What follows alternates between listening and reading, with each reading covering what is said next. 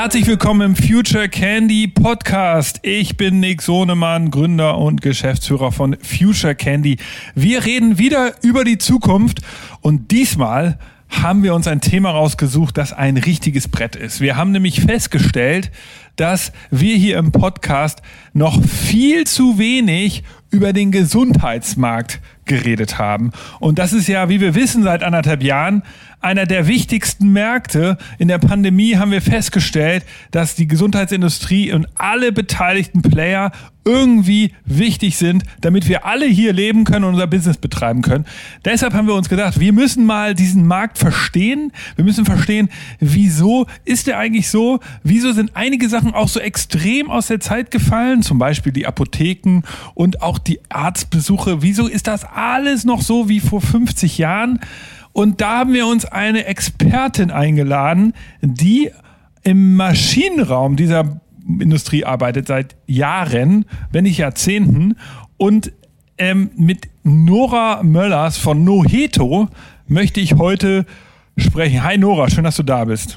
hallo Nick, schön, dass ich da sein kann wir können ja sozusagen am offenen Herzen heute reden, weil wir ja die Pandemie sehen. Wir sehen ja alle Defizite der Gesundheitsindustrie. Und da muss ich gleich eingangs fragen, jetzt bist du mit Noheto angetreten, um da zu innovieren, zu digitalisieren, die Organisation zu verbessern in der Gesundheitsindustrie.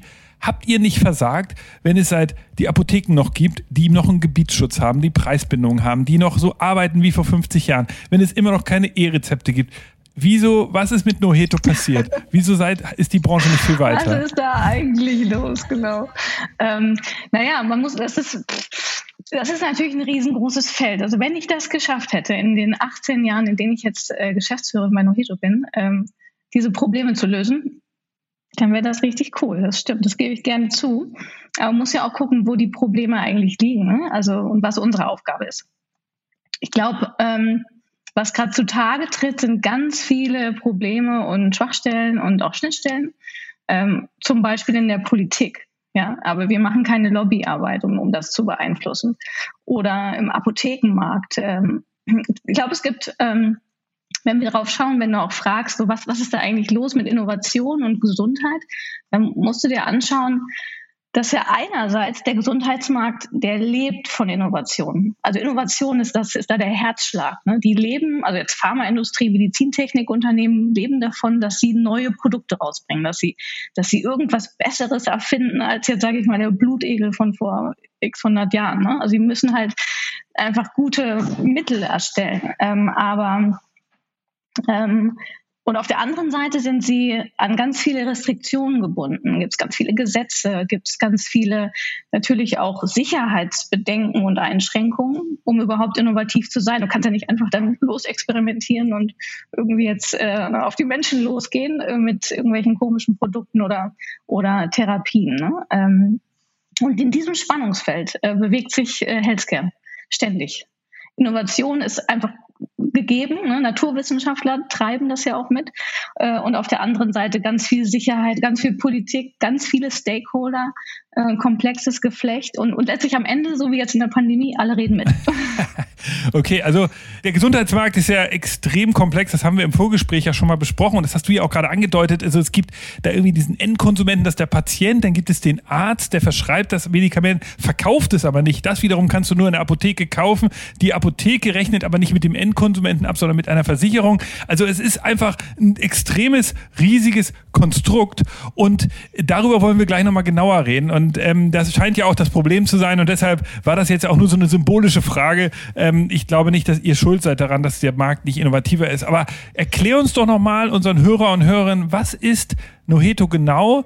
Du, äh, du bist in Berlin äh, und ähm, wie, wer bist du? Weil ich weiß, dass du sozusagen vielleicht eben nicht allen Hörern und Hörern bekannt bist, weil du eben auch sehr stark im Maschinenraum arbeitest. Also was ist Noheto? Wer bist du?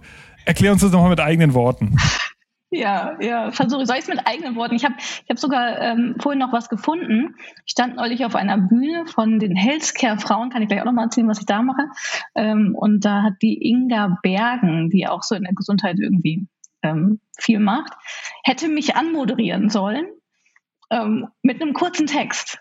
Und ähm, Und das hat sie aber nicht gemacht. Die hat es irgendwie vergessen. Und dann stand ich da auch so, ah, okay, äh, wir hatten da auch so ein Vorgespräch und wir haben das alles durchgegangen. Und dann ähm, hat sie einfach den Text nicht gebracht. Und das ist ein ganz kurzer Text. Soll ich ihn einfach mal sagen? Dann haben wir die, die Basics nämlich sehr kurz zusammengefasst. Also, Nora Möllers leitet bei den Healthcare-Frauen den Beirat Mentoring, aber das ist was anderes. Sie ist Geschäftsführerin der Noheto GmbH, welche als Beratungs- und Sparingspartner verantwortlich für Change- und Transformationsprozesse in Unternehmen der Gesundheitswirtschaft ist.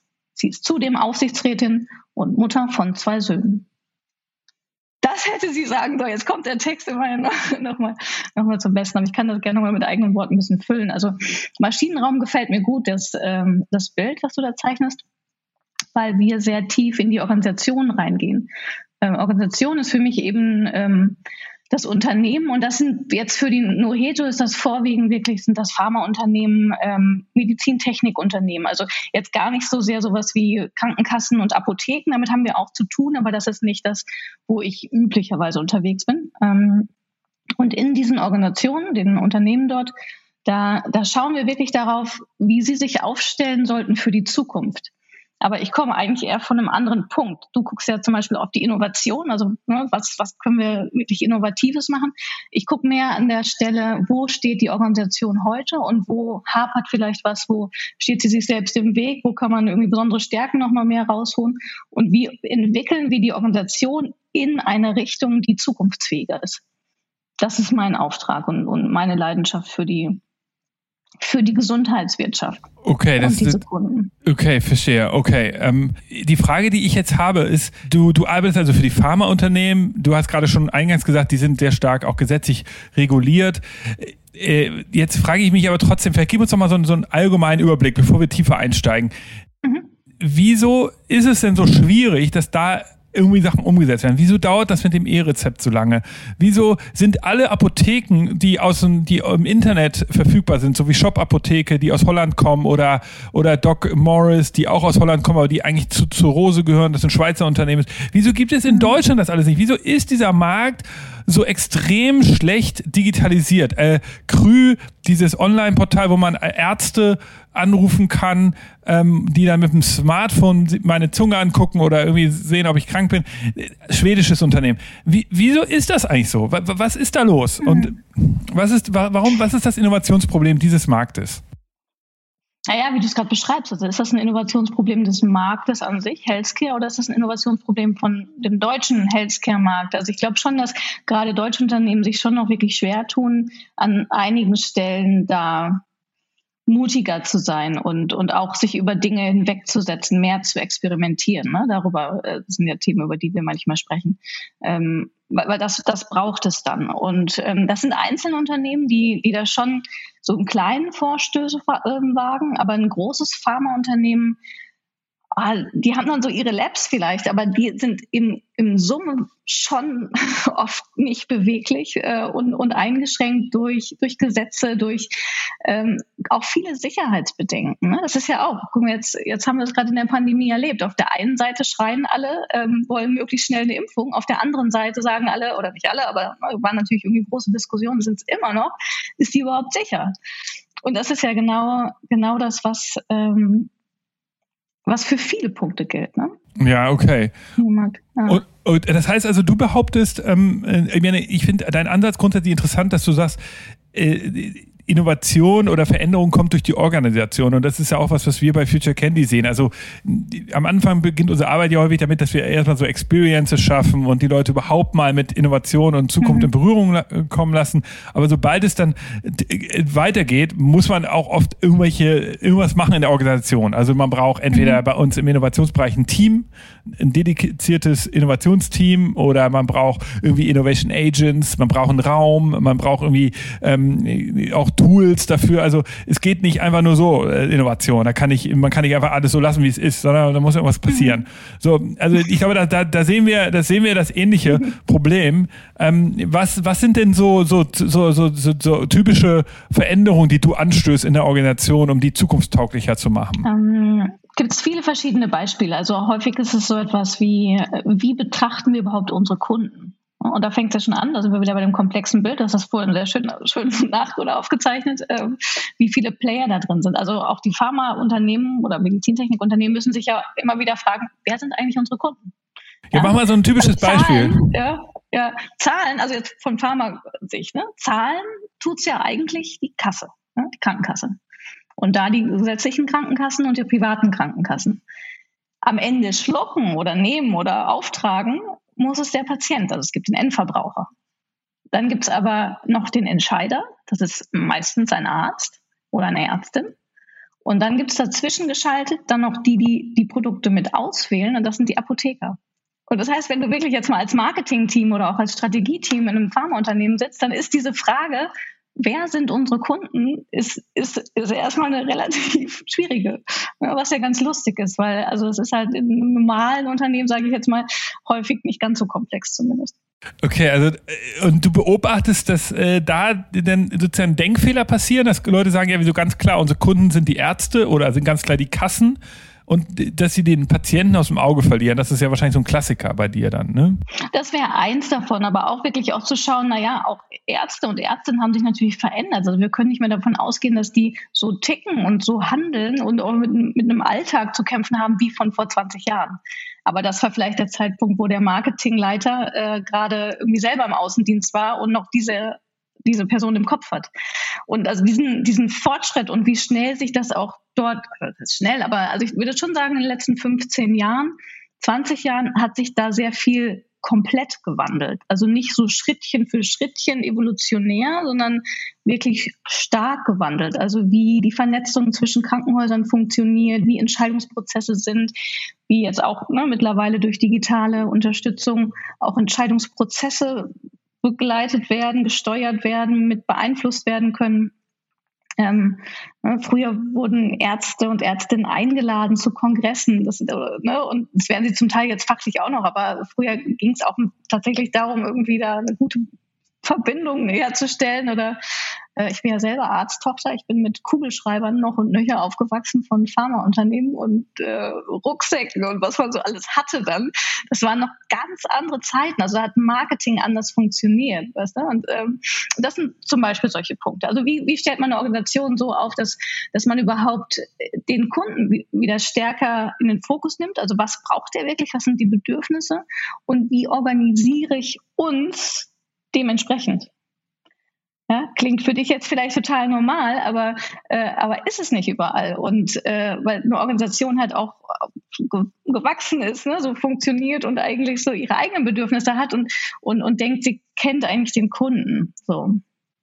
Vielleicht ein ganz, ganz interessantes oder lustiges Beispiel, das ist vor, vor, das kann ich mittlerweile auch so, äh, so, ich darf ja nicht mal so viel erzählen von, von wirklichen Details, aber Eins von unseren ersten Projekten von Noheto war damals tatsächlich, ähm, dass wir im Auftrag von Pharmaunternehmen mit bestimmten Facharzt Facharztgruppen ähm, zusammen erarbeitet haben, wie sie ihre Praxis besser führen. Das haben die Ärzte auch selber bezahlt. Das fing da schon an, dass das Pharmaunternehmen nicht mehr für die einfach so ähm, bezahlen durfte. Mm, das haben die Ärzte so bezahlt, weil das wurde auch natürlich begleitet, das Projekt von dem großen Pharmaunternehmen. Es ging schon um Kundenbindung. Aber in diesem ganzen Zuge haben wir festgestellt, was Pharmaunternehmen eigentlich alles gar nicht wissen über ihre absolut wichtige Zielgruppe in dem Fall. Ähm, und ähm, wo die eigentlich stehen, was für Schwierigkeiten die haben, womit die kämpfen, mit ganz normalen Themen wie Mitarbeiterführung, Finanzen. Das ist halt für einen Arzt, ne, der lernt das an der Uni dann nicht, aber was heißt das eigentlich dann für die Beziehung zum Pharmaunternehmen? Und, ähm, und da, da haben wir eigentlich damit angefangen, zu sagen, naja, das ist ja wirklich interessant, was da alles noch nachzuholen ist, ne? an einer wichtigen Zielgruppe, die, die nicht so hm, ne, eigentlich erstaunlich äh, wenig durchleuchtet ist oder, oder bekannt ist, was die echten Bedürfnisse sind. So, ne? Und ähm, das, das war jetzt früher ein Prozess. Ähm, jetzt geht es natürlich auch häufig um solche Fragen wie, ähm, wie können wir überhaupt erstmal auch Daten nutzen über unsere Kunden? Ja? Also Ärzte, aber auch Apotheker, wie ähm, ne, das ist, und das ist wahnsinnig limitiert tatsächlich. Ne? Du kennst das sonst auch aus anderen Branchen. Das ist natürlich irgendwie das transparent. Da hast du ein CRM, Kunden, Customer äh, Relations Management System. Da steht alles drin. Aber das darfst du überhaupt gar nicht über Ärzte und Apotheker. Ne, das, da, da, darfst du ganz viel gar nicht, äh, gar nicht überhaupt äh, aufnehmen an Daten und, und dann teilen. Und, ne, aber wie kannst Also als Pharmaunternehmen, als Pharmaunternehmen darf ich nicht über Ärzte ein Profil erstellen oder dürfen die Ärzte dürfen nicht über ihre, ihre Patienten ein Profil erstellen? Beides, beides, verboten? Beides. Auch als Pharmaunternehmen kannst du, also du hast natürlich schon deine Kontakte, ne, hast die, die Kundengruppen und da fahren ja zum Beispiel auch Pharmareferenten hin ähm, oder, ähm, ne, oder da gibt es eben Kontakt.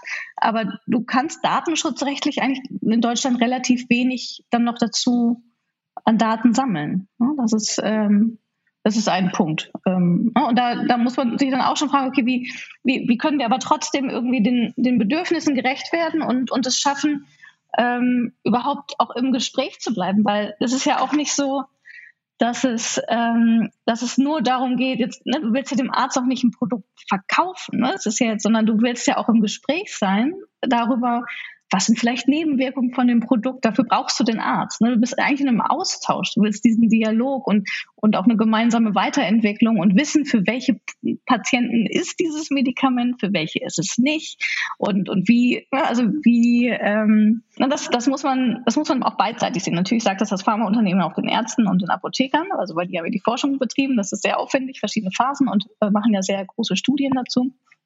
Aber, aber du bleibst auch im Kontakt mit den, ähm, mit den Ärzten darüber, ja. Also sowas, ne, das ist, das ist nicht so einseitig, sondern sehr beidseitig und wie, wie kann man das gut gestalten? Das, das ist eine Frage. Also Digitalisierung, Daten, Business Intelligence, brauchen wir sowas, brauchen wir sowas nicht? Was heißt das eigentlich für uns? Ähm, also Märkte auch sich so anzuschauen im Sinne von, was entwickelt, äh, entwickelt die Konkurrenz, ne? wo gibt es vielleicht irgendwie Felder, wo wir reinwachsen können, aber auch, was passt zu unserem Portfolio wirklich, was passt zu unserem Unternehmens-DNA. Ja? Also kannst nicht irgendwie einmal Diabeteskunden nur behandeln und auf einmal machst du Psychopharmaka und es kann passieren, ne, dass du mal in der Pipeline aus Versehen ein Produkt äh, entwickelst und da was, ähm, das ist ja auch ein bekanntes Beispiel von Pfizer und Viagra, ne, die haben mal was ganz anderes geforscht und hoppla hatten die auf einmal eine neue Indikation und wussten damit erstmal gar nicht umzugehen. Ne? Gab's, äh, das äh, gibt halt viel umzustellen. Genau, aber das sind, das sind solche Fragen, die, ähm, die die umtreiben, ne? oder, oder weitere Strategie. Also was heißt das eigentlich? Wie entwickelt sich ja, ne, der Markt? Wo sind wir in zehn Jahren? Wie, ne, wird weiter fusioniert. Es war, war eine lange Phase irgendwie, wo es immer nur Fusionen und Zusammenschlüsse gab, weil die Pipelines einfach auch leerer wurden. Also, ja, genau, jetzt habe ich schon recht lange dazu geantwortet, also, Nee, nee, nee, nee, nee, nee, nee, das ist total interessant. Ich würde jetzt gerne mal sozusagen ein, zwei Bilder zeigen, die ich beobachte und dann würde ich gerne mal hören, ähm, was du dazu sagst. Und ich, ich habe, ähm, äh, der, die erste Frage wäre, also ist nicht ein Problem, dass es keine Konzernbildung geben kann. Also ich, ich verstehe nicht, äh, warum Apotheken ein Recht haben. Es gibt ja sozusagen einen Gebietsschutz oder nicht Gebietsschutz, sondern es gibt ein, ähm, wie heißt das noch? Es gibt einmal eine Preisbildung bei Apotheken zum Beispiel und ich darf als Apotheker nur maximal fünf Apotheken ja. besitzen. Das heißt, es gibt gar keine Möglichkeit, dass ich einen Apothekenkonzern bilden kann. Wäre ja total cool, weil man dann natürlich überall standardisierte Services bekommt. Ich meine, heute ist es in einigen Apotheken, haben sie das mhm. Produkt nicht und das andere auch nicht und dann haben sie das nicht über over the counter und dann kostet das over the counter mehr da. Es ist, es ist, äh, es ist ja total sch schlecht für, für die Endkonsumenten. Naja. So, naja. Das gleiche bei Ärzten. Ich, wenn ich mir anhöre, es gibt 100.000 Zahnärzte und 41.000 Zahnarztpraxen in Deutschland. Es gibt weltweit 42.000 McDonalds-Filialen. Alleine in Deutschland, wie gesagt, 41.000 Zahnärzte. Wir brauchen doch nicht so viel Zahnärzte. Das kann mir doch keiner erzählen. Mhm. Und dann sind die Zahnärzte auch alle so krass unterschiedlich. Mhm. Es gibt überhaupt keine Transparenz. Wie gehe ich zu dem? Äh, hat der einen 3D-Drucker, wo er mir meine Schiene druckt oder hat er die nicht? Ich kann es überhaupt nicht erfahren. Es ist alles total intransparent. Mhm. Es ist einfach, also, dann, wenn ich mir anhöre, dass ein Rezept, dass ich, also ich gehe zum Arzt, der gibt mir ein Rezept. Das Rezept wird auf Papier ausgedruckt, dann gehe ich zu der Apotheke. Die Apotheke nimmt dieses Papierdokument, unglaublicherweise, dieses Papierdokument, äh, da muss ich dann noch was extra zahlen manchmal, aber manchmal auch nicht. Das wird dann nach München geschickt, original, zu Noventi. Bei Noventi äh, wird das eingescannt im Keller in so einem großen Scan, da wird jeden Tag 10.000 oder 100.000 Rezepte eingescannt. Dann wird durch den Scan wird festgestellt, welche Krankenkasse hat der Patient, welche Krankenkasse zahlt dieses Medikament, welcher Arzt steckt dahinter, welche Apotheke, wer kriegt hier sein Geld. Also, what the fuck? Also, brauchen wir nicht etwas, also manchmal denke ich, da muss eine Atombombe auf dieses ganze System fallen. Da muss doch mal irgendwas passieren, ja. dass wir da vorankommen. Warum ist es so, dass ich, wenn ich einen Arzt als Arzt, als Patient, ja, gehe ich zum Arzt und habe vielleicht irgendwas an meiner Schulter, dann wird das geröntgt. Dann gehe ich zum, sage ja, sagt der Arzt das und das, dann denke ich, ich hole mir noch mal ein zweites Gutachten, gehe zum nächsten Arzt, dann sagt er, sind die schon geröntgt worden? Ja, bin ich. Mhm. Ja, können Sie die Unterlagen haben? Ey, wie schwer ist es bitte, mhm. diese blöden Unterlagen, da muss ich da hingehen, dann muss er mir die physisch geben, weil er die mir nicht übermitteln darf per E-Mail. Also, ja, ja. wieso ist ja. das so? Ja, du hast aber ganz schön viele Fragen auf einmal gestellt, Nick. Ja, also dieses System. Ja, also dieses System. ähm, es gibt ja immer mehr äh, Positivbeispiele auch. Also ich war neulich bei einem Arzt und war ganz überrascht, dass die schon bestimmte Befunde hatten. Ähm, oder ich, nicht wirklich überrascht, aber dachte so, ach super, jetzt klappt's auch mal. Ähm, oder ähm, ne, Transparenz, jetzt kannst du irgendwie auch schon relativ gut googeln, mittlerweile dann immerhin, so welche Funktion hat jetzt ein Zahnarzt, was hast du da für Spezialitäten und äh, kannst dann einfach irgendwie wen suchen. Ne? Das, ähm, und dennoch ist, glaube ich, Transparenz ein Riesenthema grundsätzlich in dem ganzen System. Und, und ich glaube, da, da ruckelt es gerade ordentlich und da hoffe ich auch auf Progress. Also da tut sich aus meiner Sicht endlich mal was. Also ich, gefühlt war da jetzt irgendwie viele Jahre auch Stillstand. Und ich glaube, dass sowas wie Corona da jetzt auch ein bisschen mithilft, anzuschieben, dass sowas normaler wird, dass man einen Impfausweis jetzt halt digital hat. Ja? Also das war ja auch vor drei Jahren noch nicht möglich. Ja? Ich weiß gar nicht, ob du wusstest, wo dein Impfausweis war. Jetzt, jetzt hast du das in deinem Absolut. Handy. Ja? Und, und jetzt ist es auch normal. Ja, wie oft haben wir jetzt irgendwie uns so ein Stäbchen in die Nase schieben müssen und, und haben irgendwie alle möglichen Datenschutzsachen eingeben müssen zu Gesundheitsthemen ja letztlich, wo es noch vor der Pandemie ein Riesenaufwand gewesen wäre, das überhaupt nur zu fragen, ob das jemand täte. Ja. Ja, ja, ich, ja, ich weiß, ich weiß. Du hast recht. Es ist natürlich alles in Bewegung und ich bin jetzt super kritisch gewesen und ich verstehe auch, dass dahinter immer sinnvolle Überlegungen waren. Mhm. Dass natürlich Apotheken keine ja. Konzerne werden, ja. hat ja auch seinen Vorteil. Ja. Dass Ärzte nicht konsolidiert sind, sondern dass jeder Arzt sozusagen, aber, lass, aber lass, uns, das also, mal, ja, lass uns das aber nochmal gerade zerpflücken ein bisschen, ne? Also das mit den Ap Apotheken okay, okay. tatsächlich und, und mit den Ärzten. Jetzt hast du es gerade selber gesagt, aber das ist, ich finde, in dem ganzen Markt ist, aber das ist jetzt auch nicht nur der Gesundheitsmarkt, das, da können wir, das können wir mehrere Stunden jetzt auch über viele Märkte sprechen, auch wenn du das ja mit anderen dann weitermachst. Aber ähm, es ist ja immer die Balance, weißt du? Es ist ja immer, ähm, ne, wie sähe es denn für den Verbraucher aus, wenn es quasi jetzt eine große Pharma, äh, falsch, eine große Apothekenkette gäbe? Ja, und jetzt hätte diese eine große Apothekenkette, die halt 80 Prozent des Marktes in Deutschland einfach mal abgedeckt hat. Alle Apotheker sind Angestellte, haben irgendwie eine Direktive, Anweisung von oben Konzernchef. Ähm, ja, und dann haben die vielleicht eine Kooperation mit Pfizer. Ja? Hm. Und dürften das vielleicht dann auch haben. Und dann werden halt bestimmte Produkte vielleicht bevorzugt. Und dann werden bestimmte Pharmaunternehmen bevorzugt. Und dann haben die anderen Pharmaunternehmen aber kein Geld mehr, was sie nicht mehr in die Forschung stecken können.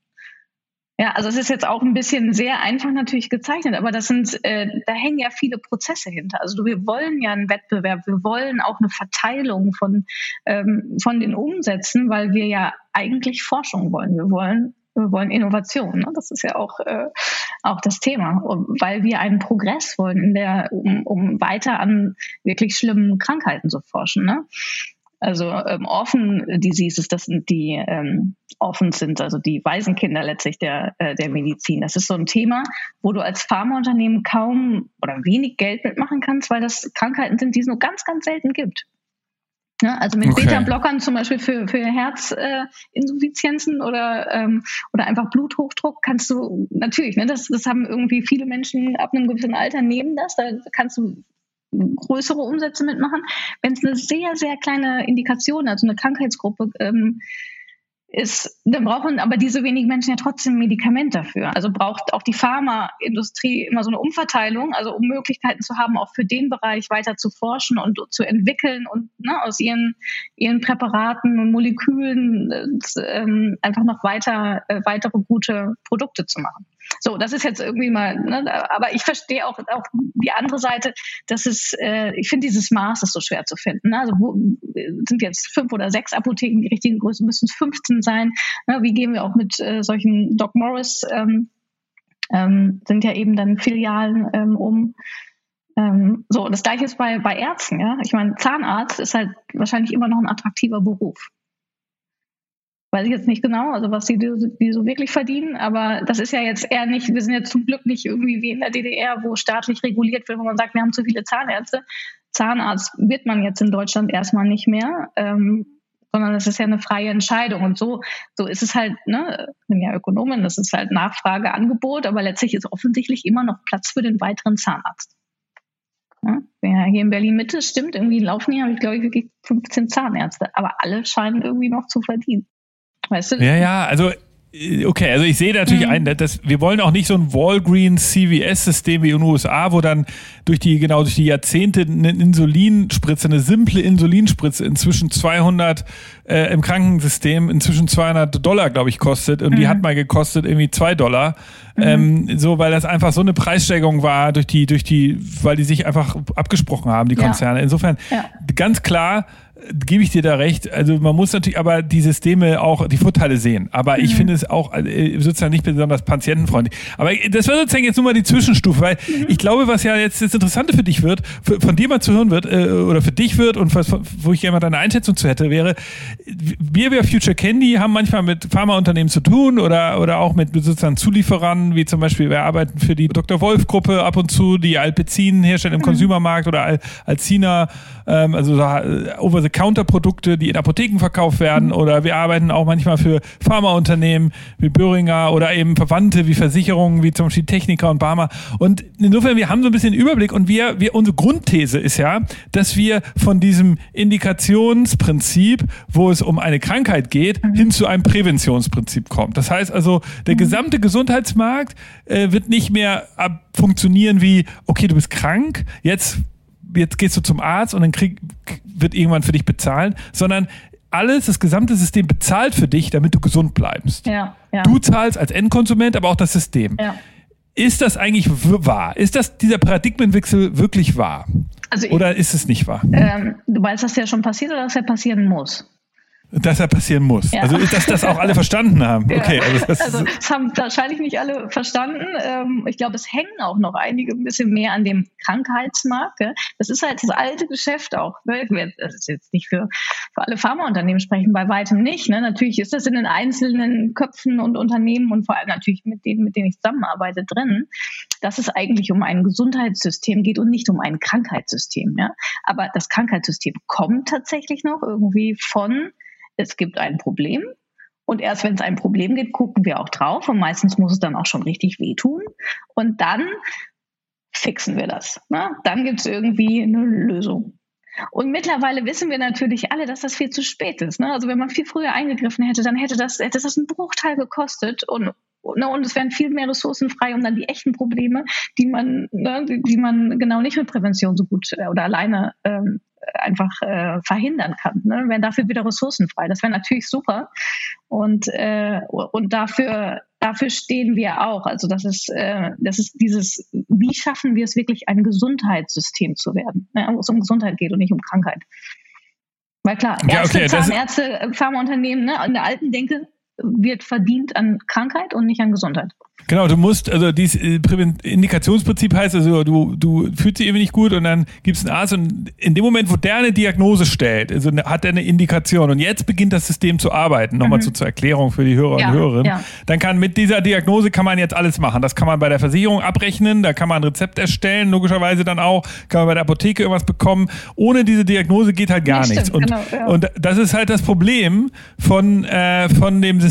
Also, weil, wie willst du äh, sozusagen ein System System machen, wo, wo irgendwie alle zahlen, aber es gibt sozusagen eigentlich, also aber man hilft Leuten gesund zu bleiben. Ja. Und ich weiß, dass das eine Challenge ist und ich, ich, ich weiß auch nicht, wie man es macht. Also was würdest du, kannst du uns da, kannst du uns da Einblicke geben? Wie würde man jetzt solche Paradigmenwechsel in der Organisation beginnen? Wie, wie verankert man sowas? Kann man das überhaupt? Muss man als Pharma, wenn du jetzt ein Pharmaunternehmen hast, müsste man da sagen, du, wir bauen ähm, für diesen Bereich auf der grünen Wiese nochmal was Neues mhm. auf? Also wie, wie gehen jetzt Pharmaunternehmen diesen Paradigmenwechsel an? Ja, doch, das, das gibt es natürlich schon, also dass du von Indikationen immer mehr weggehst.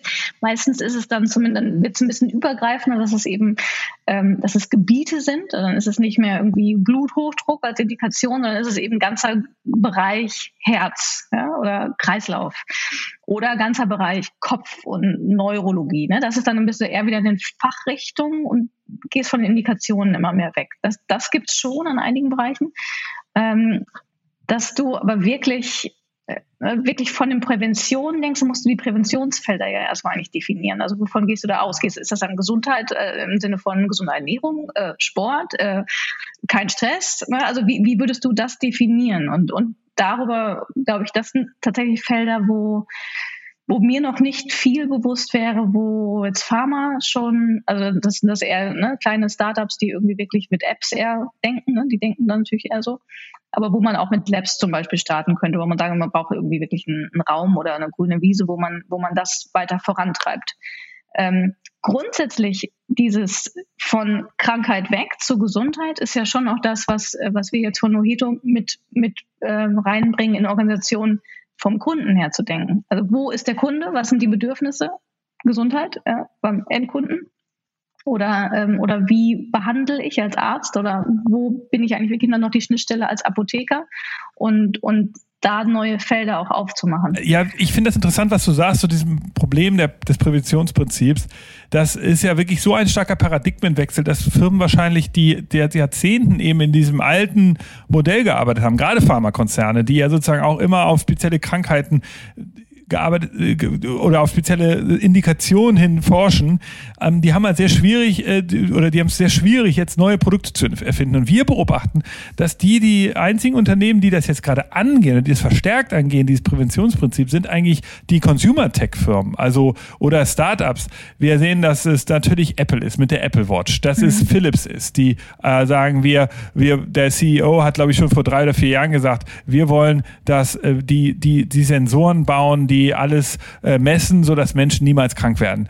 Ähm, wir, mhm. wir haben sehen, dass natürlich auch L'Oreal selbst, die bauen so einen Hautsensor, der irgendwie die Sonneneinstrahlung messen soll. Mhm. Wir sehen, dass natürlich auch Fitness, äh, alle möglichen Fitness-Watches, Fitnessbänder von in allen Kategorien natürlich äh, gebaut werden gerade, um um diese, um diesen Markt zu bedienen. Also das ist eigentlich interessant zu sehen, dass die etablierten Player, zumindest äh, sehen wir das nicht so richtig, da zu wenig machen und, dass die noch da, jetzt ist natürlich die Frage, das ist natürlich eine banale, eine relative Einschätzung jetzt von meiner Seite, ist, ist dieser Markt, der da jetzt entsteht, also dieser neue Präventionsmarkt, ist der so viel größer als der alte Pharmamarkt oder ist er das ist natürlich auch schwer einzuschätzen, aber äh, ist, ist das auch eine Beobachtung, die du teilst, dass mhm. die eigentlichen Innovatoren im Moment andere Player sind? Ja, also ich glaube, klar, viele Innovatoren ähm, gehen jetzt gerade in, in, in Apps oder auch Datenbanken, äh, vielleicht auch Plattformen.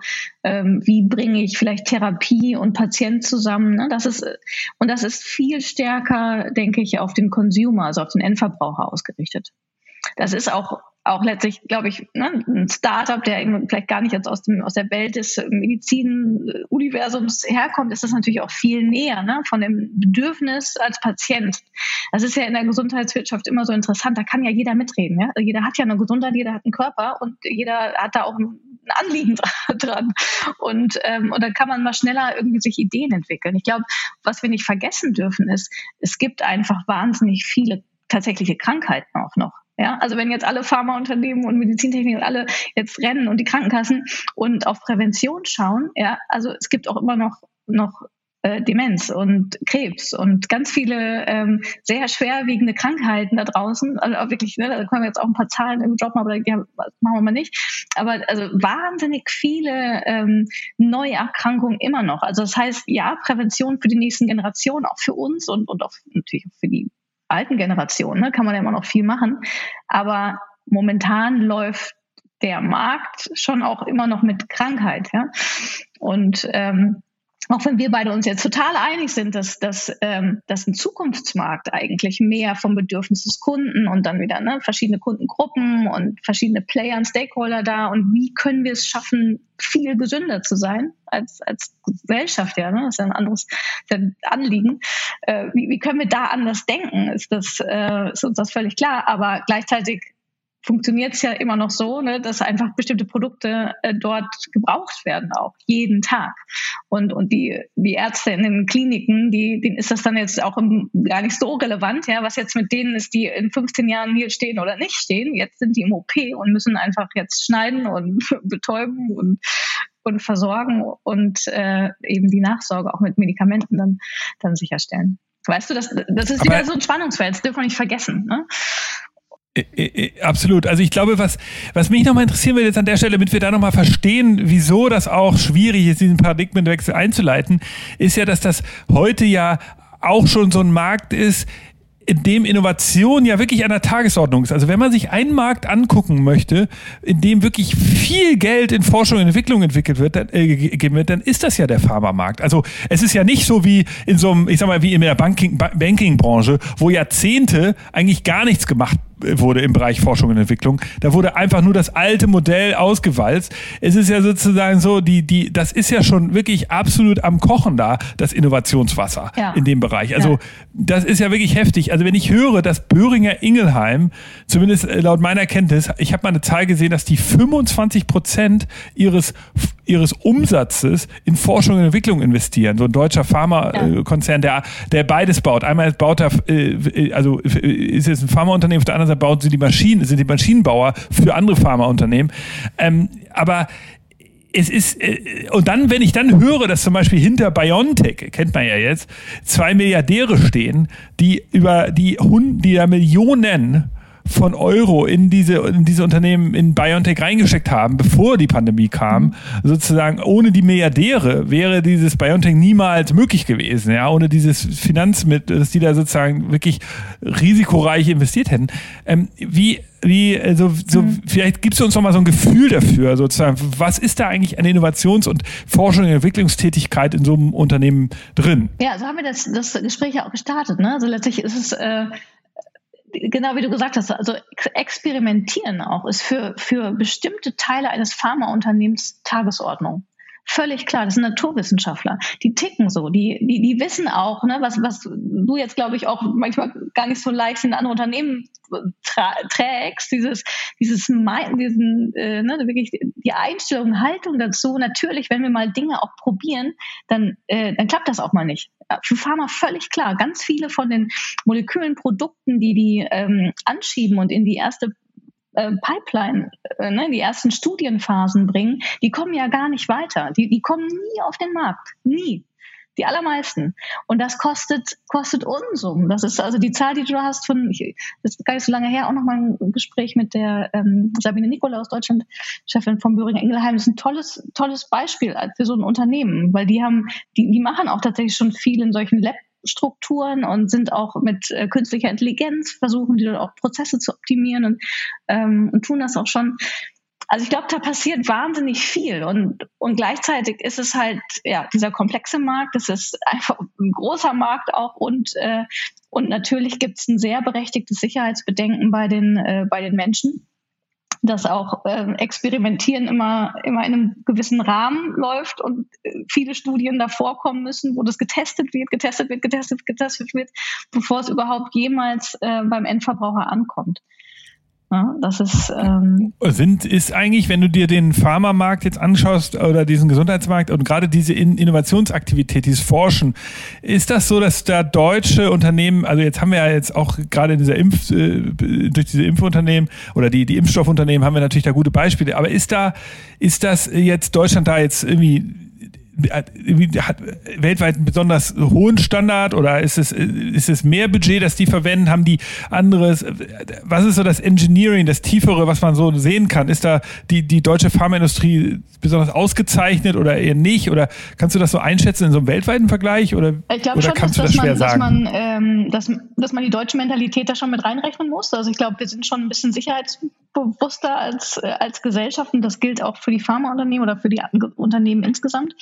Ähm, das, das denke ich schon. Äh, gleichzeitig aber viel, äh, viele sehr profunde und, und auch nachhaltig weiterreichende Forschung ist auch, auch etwas, was in Deutschland stark vertreten ist. Ja, und gleichzeitig ist es ja auch nicht nur, es ist jetzt nicht nur Pharma, ähm, also ähm, Medikamente entwickeln. Also ich, ich arbeite zum Beispiel auch mit Generika-Herstellern und die, die ja genauso, Generika sind ja genau die Nachahmerpräparate. Ne? Das Patent ist abgelaufen nach einer gewissen Zeit und dann, äh, dann können eben sehr viel günstiger die gleichen Produkte entwickelt werden. Und das heißt, sind also per se nicht innovativ, was die äh, Produkte angeht, aber in den Organisationsstrukturen und in dem, wie sie den Markt sehen und ob sie eben da vielleicht auch digitale Produkte noch mit anbieten und äh, Kommunikation verändern und verbessern, ähm, da, da sind sie sehr innovativ und auch wieder absolut essentiell notwendig für, ähm, für das Gesamtkonstrukt. Weil einerseits sind die Patente wichtig dafür, dass natürlich der forschende, das, der forschende Bereich erstmal auch die Umsätze daraus generieren kann, um wieder zu investieren in Forschung und diese ganzen Pipeline-Verluste auch abzufangen. Und auf der anderen Seite, wenn die Patente aber nicht ablaufen würden und dann Generika-Unternehmen kommen würden, blieben die Medikamente viel zu teuer und das Gesundheitssystem wird einfach zusammenkrachen weil, weil die Krankenkassen gar nicht, das wäre gar nicht finanzierbar. Also es ist echt ja sowieso schon an, an vielen Ecken und Kanten. Ja, aber ich, also ich beobachte dann, also interessant, nochmal diese Pipeline-Verluste. Das ist mhm. ja interessant, dass du das gerade so gesagt hast. Die experimentieren also viel. Mhm. Ähm, so ein Pharmaunternehmen forscht, forscht, forscht, ja. Äh, ist da irgendwas zu lernen für andere Unternehmen? Also, dass man einfach mal so einen Wert hat, weil das hat ja diese, das Problem hat ja erstmal jede Branche, dass sie sagt, du, wir haben hier ein Innovationsteam, die, die entwickeln jetzt ein neues Geschäftsmodell, dann testen sie das und dann funktioniert das irgendwie nicht oder so. Ist das irgendwie stärker ausgeprägt beim Pharma oder, oder ist das, ist das, also ist diese, dieser Pipeline-Verlust ja, heftiger? Ja, ja, ja, genau. Also, genau, mich interessiert, wie du das siehst. Also, aber das, ähm, das ist ja, also ich finde, manchmal muss man sie daran erinnern, dass das eigentlich ihre grundsätzliche DNA, also ein Pharmaunternehmen kommt eben genau aus, aus der Forschung und das Experimentieren. Und dann kann man sie daran erinnern und dann, dann ist es, glaube ich, kannst du manchmal besser anschließen an jetzt agile Projekte und auch zu sagen, naja, wir, wir verändern jetzt Dinge in der Organisation, wir, wir probieren neue Kommunikationswege, wir, wir versuchen andere Strategien oder bauen dort aus. Ähm, ne, da, na, ne, da, da ja, die meisten Organisationen ja doch immer noch Bedenken und Schwierigkeiten im Change- und Transformationsthemen, weil es einfach äh, aufwendig ist und Menschen gerne in ihren alten Strukturen auch bleiben. Ne, das sind ja irgendwie die Themen, mit denen Noheto arbeitet. Ähm, aber wenn man Pharmaunternehmen da antickert und sagt, okay, ne, eure DNA ist ja Forschung, ist Experimentieren, ähm, dann kann das manchmal genau äh, dadurch leichter fallen, ja, ähm, dass sie immer viel innovativer sind, glaube ich, auch alle Menschen, deren arbeiten. Ich glaube, das das würde ich, habe ich so nicht beobachtet. Ähm und jetzt nochmal eine andere Frage. Wenn du, wenn ich mir jetzt angucke, also BioNTech und, und äh, CureVac sind mhm. ja jetzt relativ junge Unternehmen, relativ. Mhm. Äh, jetzt, jetzt gibt es eben, ich hatte ja noch gesagt, es kommt jetzt diese, diese, jetzt also aus Schweden kommt jetzt Krü als äh, mhm. sozusagen Smartphone-Interface wir haben gerade noch festgestellt, es gibt jetzt diesen, diesen Wunsch im Markt zum Präventionsprinzip. Glaubst du, dass das so ein, so ein, so ein Disruptionsmarkt ist? Also ist das eine, auch ein Risiko für deine Kunden, deine aktuellen Kunden und Kundinnen, die ja, äh, das sind ja sozusagen etablierte Player. Glaubst du, dass die, wenn, dass die auch, also dass wir als Endkonsumenten uns daran gewöhnen müssen, dass wir in Zukunft viel mehr neue Player sehen werden? Oder glaubst du, dass, dass, dass diese Disruption, dass das so schwer sein wird, dass der, weil der Markt eben so speziell ist, da ist so viel Geld Geld drin und man, man, kann das nicht so einfach schaffen. Also was ist sozusagen wahr? Ist, ist es jetzt eine Chance für neue Firmen, neue Player oder ist es, ist es einfach extrem, ist es, ist, wird es niemals funktionieren, dass man da reinkommt? Äh, doch, auf jeden Fall. Also es ist eine Riesenchance. Also es, Transformation läuft. Ähm, ich finde, dass sich der Gesund Gesundheitsmarkt wirklich auch hatte ich ja vorhin schon gesagt, also in den letzten 15 Jahren jetzt zumindest mal wirklich auch grundlegend verändert hat und sich auch weiter grundlegend verändern wird. Ähm, also noch, kommen vielleicht gleich noch auf sowas wie Gendermedizin oder auch, auch ein paar, also wirklich auch, auch, auch wesentliche äh, Treiber nochmal, die jetzt äh, immer stärker in den Fokus kommen. Ähm, und das ganze Thema Gesundheit ist viel stärker ähm, wieder beim Endverbraucher angekommen. Ja, also die, die Gesellschaft als solche, ja, auch weltweit, aber sicherlich auch die Deutschen hat äh, oder Europa, gucken viel stärker wieder auf Prävention und auf die Gesundheit und übergeben das nicht an jemanden wie den Arzt alleine. Ne? Also die Ärzte haben natürlich auch damit zu tun, dass sie jetzt nicht mehr die, äh, die Weisheit in, in Weiß sind, äh, sondern dass ne, Dr. Google und irgendwie immer noch mal eine Zweitmeinung und es gibt jetzt Apps daneben und dann wird es nochmal entschlüsselt und also alles auch in Sachen Transparenz, was, was ich sehr befürworte. Ähm, da da gibt es ganz viele Entwicklungen. Und ähm, jetzt fragst du, ob sich der Markt, ne, ob die Disruption gibt, also den ganzen Markt lahmzulegen, jetzt würde ich sagen, irgendwie wie vielleicht sowas wie äh, Automobilzulieferer, glaube ich, dass das war jetzt ja irgendwie ein großes ähm, äh, ähm, ne, das war ja schon jetzt so große Eruption zumindest mal für den Markt. Äh, das sehe ich jetzt, ähm, jetzt nicht direkt vor der Tür, aber, aber den, den absoluten Need for Change, also wirklich zu schauen, äh, so wo richten wir uns, äh, wo ist unsere Zukunft, wie stellen wir uns auf? Also das, ähm, das ist absolut notwendig und auch sehr dringend. Also ich fürchte, da sind immer noch einige relativ so satt, so ein bisschen so wie der Froschen im heißen Wasser, ne, dieses Bild, wenn ich das mal bemühen darf. Ja. Ne, wo so, so merken schon so, ah, irgendwie, also passiert schon ganz schön viel und wir machen hier mal ein bisschen und da mal ein bisschen. Aber so einen echten Sprung noch nicht, ähm, noch nicht ganz wagen. Sag mal, und nochmal zurück zu den Pipeline-Verlusten. Also kannst ja. du da eigentlich eine Nummer sagen? Also weißt du, was da sozusagen so ein Unternehmen stemmen muss? Also ist es, ist es die berühmte 10 zu 1 Logik, so die machen 10 Projekte und eins davon ist erfolgreich, in neun nicht? Oder ist es, nee, ist es noch krasser? Ist noch krasser auf jeden Fall. Würde ich lieber nachgucken, weil das, das kann, also gibt es bestimmt Zahlen, aber da weiß ich nicht, ob ich die aktuellen habe. Aber es ist auf jeden Fall höher als dieses 10 zu 1, weil das ist ja sowas, was man im, ich sag mal, im, bei so typischen ähm, Unternehmen in vielen Branchen ansetzen kann, dass man sagt, okay, 10 nee. Projekte Projekte startet man eins, wird dann so ein riesiger, ja. wird ein richtig, relativ großer Erfolg. Das ist im Pharma-Business deutlich schlechter, die Quote. Ja, ja, ja. Also du kennst die Zahlen nicht, aber du weißt das sofort. Ja, ja, genau. Ich würde sie lieber nachgucken, will jetzt keine falsche sagen. Ähm, aber das, äh, Genau, du musst ein bisschen schauen, irgendwie für welchen Bereich. Und also na, wieder ist ein bisschen komplexer. Also kannst ja nicht einfach sagen, okay, du machst jetzt äh, ne, einen äh, einen E-Motor und äh, versuchst zehnmal und einmal klappt es auf jeden Fall, sondern musst ja schauen, also ne, bei welchem Molekülart fängst du an, also wo ist der, der Beginn, in welchen Indikationen, ist wieder Krankheitsdenke, ne, aber wo, in welchem Bereich forschst du oder was gibt es schon? Worauf kannst du dich äh, ne, berufen? Wie, ähm, was hast du selber alles schon erforscht? Also hast du einen bestimmten Wissensstand? Also das sind, ähm, glaube ich, sehr unterschiedliche Zahlen. Okay. Und sag mal, jetzt sag mal, kommen wir mal zu so ganz so ein bisschen Ausblick in die Zukunft. Äh, mhm. Also wenn man sich sozusagen mit dem Silicon Valley beschäftigt, so wie wir das tun und mit verrückten Ideen von, von irgendwelchen äh, Zukunftsvisionären, die wir ja auch versuchen zu sein, aber die, die wir, wir gucken uns ja auch manchmal an, was, sozusagen so Radical Thinkers machen. Und da gibt es ja Leute, äh, verschiedene Thesen. Also einmal gibt es sozusagen ein bisschen realistische Sachen, das ist ja, dass sie sagen, es gibt diese CRISPR-Scheren, ähm, die werden demnächst so ein mhm. Produkt sein, da kannst du erstmal ganz viele Krankheiten mit heilen, ähm, weil du die, also im weitesten Sinne ist ja diese mRNA, ja. Mhm. genau, weil du mRNA ist ja schon so ein bisschen so ein Ansatz, aber dass du sagst, ich gehe jetzt da rein und ich schneide sozusagen einfach die Krankheit raus. Also theoretisch wäre dann HIV auch heilbar oder ich weiß ganz konkret gibt es so, so, so, so Gendefekte, wo du blind erblindest, die kann man wohl relativ simpel äh, äh, rausschneiden mhm. und dann kann man das heilen. Also das ist sozusagen CRISPR, wird eine ganz normale Technologie sein. Dann mhm. andere sagen, naja, es wird auch so sein, dass du Genanalysen machst und dann kannst du schon sehen, du wirst, äh, hast ein Alzheimer, äh, Risiko Alzheimer zu erkranken, dann kannst du von vornherein dein Leben anders ausleben. Also ist, ist das sozusagen und, und gibt es ja noch ein drittes Szenario, ähm, dass man sagt, okay, die, die Roboter werden so klein werden, dass sie, ähm, dass du sie schnupfen kannst.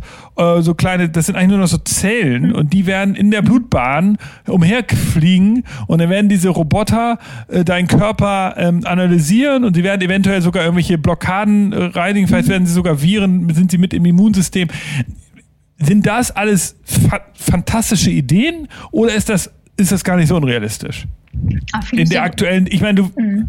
Äh, so wie ist deine Einschätzung? Ich meine, du, du bist jetzt sozusagen eher eine betriebswirtschaftliche Beraterin, das weiß ich auch, aber du gehörst ja so ein bisschen, was, was da so passiert. Mhm. Ist das, ist das so, dass da Leute den Kopf schütteln, mit denen du zu tun hast, wenn, oder ist es so, dass da, dass da schon Teams an, an sowas arbeiten? Ja, teils, teils. Also kommt drauf an, in welchem Bereich du schaust. Also ganz vieles von dem, ist ja schon sehr nah. Ne? Also und, äh, und sind absolut relevante Szenarien, die, die wir auch, glaube ich, brauchen. Also die Gesellschaften werden immer kränker auch. Also wir brauchen auch tatsächlich neue Lösungen. Ähm, und, und da da passiert wahnsinnig viel durch Digitalisierung und durch die Möglichkeiten, also durch Robotik, aber auch durch bessere Forschung, durch künstliche Intelligenz.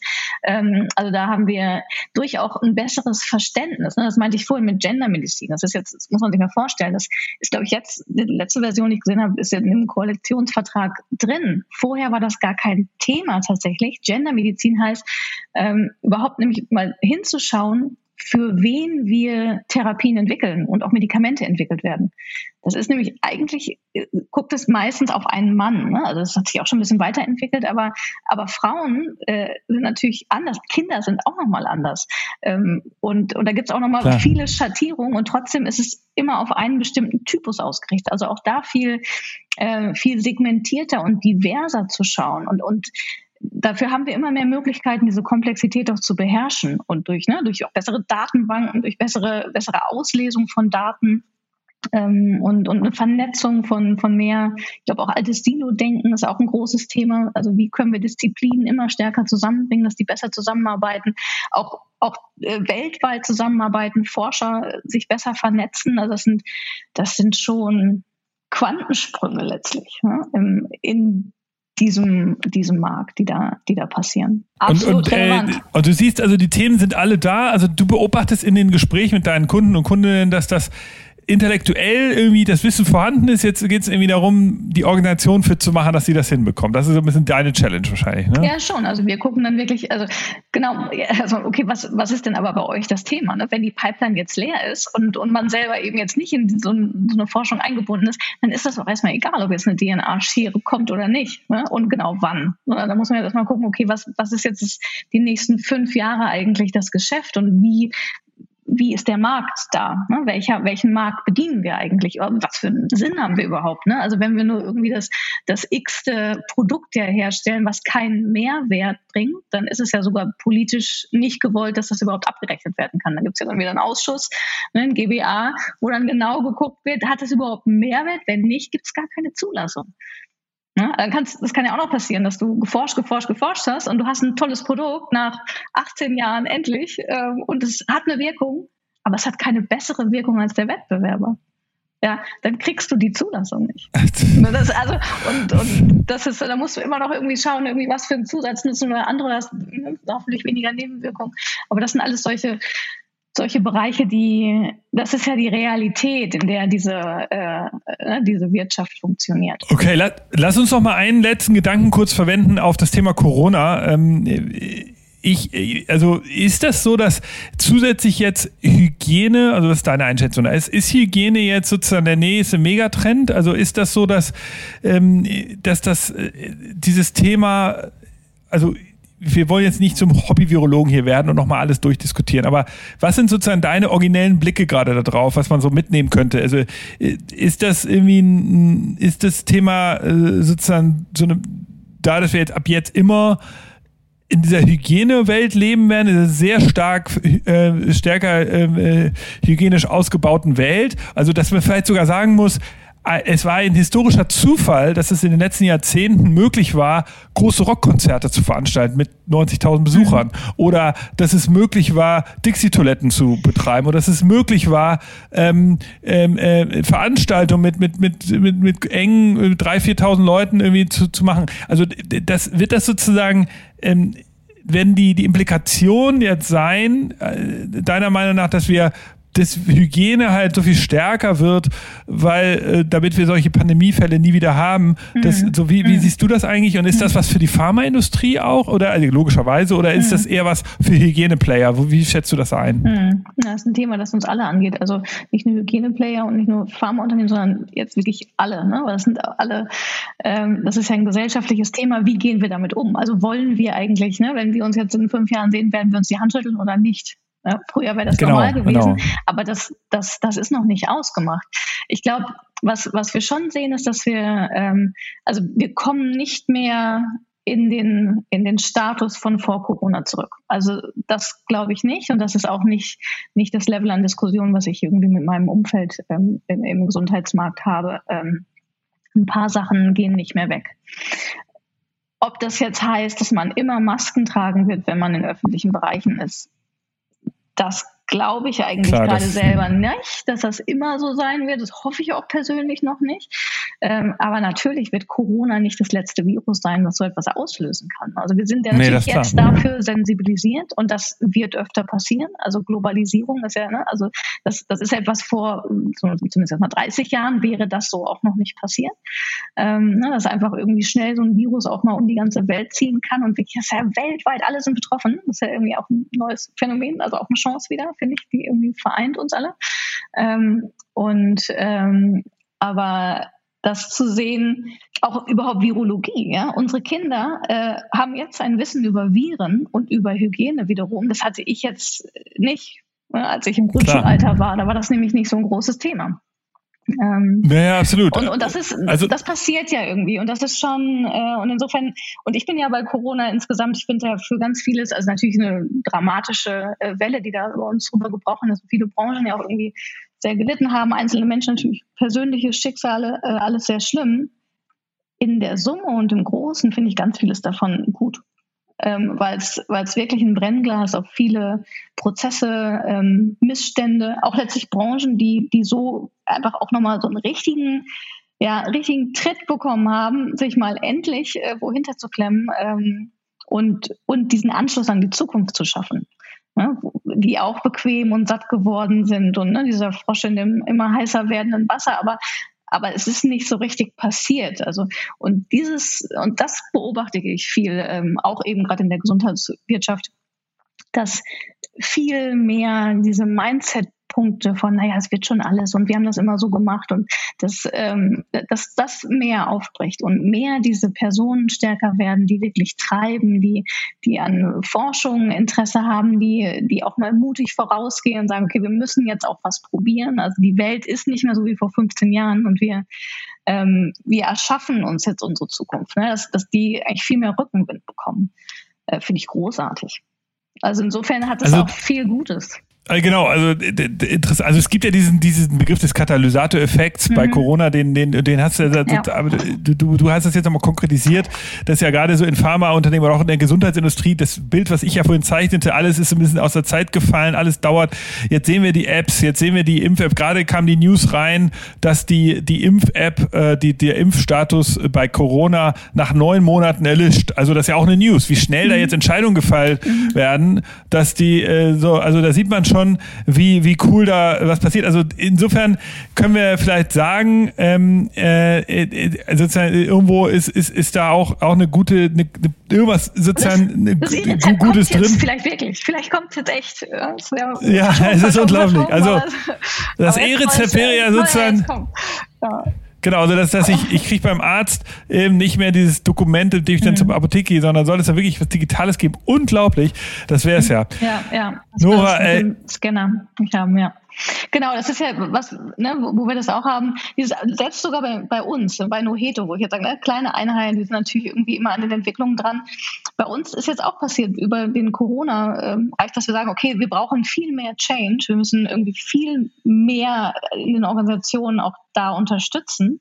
Und wir entwickeln jetzt gerade etwas, wo, wo wir das für mehrere letztlich gleichzeitig, die äh, in Modulen Schritt für Schritt begleiten können. Das ist auch für uns ein Novum. Vor zwei Jahren habe ich sogar selbst noch gedacht, das geht gar nicht. Wir müssen das individuell machen. Das ist so auch geheim zu behalten. Da, da kann es keinen Austausch geben. Und, und auch bei uns ist das jetzt über die Zeit entwickelt, dass, dass wir sagen, okay, da ähm, erstmal ist der Need so groß ähm, und ähm, und es geht auch doch. Und wir müssen irgendwie da auch einen Sprung machen, um das, ähm, ja, um die Unternehmen da weiter an die Zukunft anzuknüpfen. Also das habe ich heute schon mal gelernt von dir. Ich habe jetzt heute gelernt, wir haben in der Gesundheitsindustrie oder Gesundheitsmarkt ist einer der seltsamsten Märkte, die es gibt, weil wir die Struktur hatten, der ja. Patient äh, ist irgendwie der, der es nimmt, dann ist aber, also dieses Problem des, wer ist eigentlich der Kunde, ja. weil ähm, der, das ist ja massiv und dass das mhm. nochmal ist, was man lernen kann, dass man sagt auch, in jeder, jedes Unternehmen da draußen, das innoviert, für wen machen wir das eigentlich und, mhm. und warum? Und da sollte man immer natürlich an den, idealerweise meiner Meinung nach zumindest immer an den denken, der jetzt wirklich das Produkt am Ende auch verwendet. Insofern bin ich der Meinung, das ist etwas, was auch, äh, genau, was ich heute gelernt habe. Das zweite, was ich gelernt habe, die Pipeline, also die Innovationspipeline muss voll sein. Äh, Pharmaunternehmen forschen extrem viel, geben sehr viel Geld dafür aus und haben eine, eine viel höhere Failure Rate als so das traditionelle, äh, sagen wir mal, Handelsunternehmen oder, oder eine, oder eine FMCG-Player, die ja in so einer Quote von 1 zu 10 häufig äh, arbeiten. Ähm, das ist nochmal interessant zu sehen. Dann interessant zu sehen, dass natürlich ein Unternehmen, die, ähm, die, die, die irgendwie extrem stark vor diesem Paradigmenwechsel stehen, da irgendwie noch keine Lösung haben. Also dass das auch sozusagen, äh, dass die, dass da jetzt zu beobachten ist, dass da eine Menge Startups kommen ähm, und die, die jetzt versuchen, diesen Paradigmenwechsel, dass wir zum Gesundheitsmarkt kommen, dass das nicht getrieben wird von den Pharmaunternehmen so stark, aber der die intellektuelle, das Wissen darüber schon vorhanden ist, aber dass die Pharmaunternehmen noch nicht so richtig die Lösung dazu haben. Das habe ich gelernt. Und natürlich haben wir gelernt, dass auch so Viren, diese Viren-Pandemiesituation äh, natürlich auch ein Katalysa extremer Katalysatoreffekt war für ähm, für solche für so für, für Bewegung in, in einer Branche und das auch in der Pharmaindustrie und insofern ähm, war das super interessant. Also ich habe heute einiges von dir gelernt. Ähm, wenn man Lust hat jetzt mit dir das Gespräch weiterzuführen, wenn man sagt, okay, kann die uns vielleicht auch mal helfen organisatorisch? Ich bin auch in der Gesundheitsindustrie, könnte man ja sicherlich mit dir einfach in Kontakt kommen, ja? Wahrscheinlich über LinkedIn oder wie wie läuft's? Ja, Noheto ja, genau. ist ja, ja, so, wie man also, spricht, ne? Ganz genau, so wie man spricht, Noheto, das, äh, das hat auch nichts mit meinem Vornamen zu tun, sondern das bedeutet auf geht's. Und dafür steht ja auch das Unternehmen. Also Was, wo, wofür steht das? Das bedeutet auf geht's. Oh, das haben wir gar nicht. du das gar nicht? Auf geht's. Das ist Cayenne-Indianisch. Nee. Noheto. Oh, Noheto okay. heißt auf geht's. Das finde ich schön. das Ausrufezeichen, aber in der URL ist das ohne Ausrufezeichen, also noheto.de. Über LinkedIn kann man mich finden, genau, und dann äh, können wir das Gespräch äh, gerne natürlich weiterführen. Also es war super interessant. Ich danke dass du, äh, für das Gespräch. Ich finde es cool, dass du endlich mal Zeit hattest. Ich finde es cool, ähm, dass wir uns, ich werde, du bist in Berlin, wir in Hamburg, wir können uns auch mal wieder physisch sehen, das holen wir alles nach. Danke für die, in, für die Insights und äh, wenn ihr, äh, wenn es euch gefallen hat, dann freuen wir uns natürlich darüber, wenn ihr uns dann Podcast liked, wenn ihr Nora bei LinkedIn connected, wenn ihr uns Feedback gebt, nick at futurecandy.com. Welche Themen haben, interessieren euch in Zukunft? Fandet ihr es cool, was über die Pharmaindustrie hier zu lernen? Wir würden es von euch hören. Wir wollen es gerne hören. Ähm, und ansonsten, genau, schaltet nächstes Mal wieder ein. Wir freuen uns auf euch. Bis dann. Liebe Grüße. Tschüss. Tschüss. Liked. Tschüss, Nora. Liked den Podcast.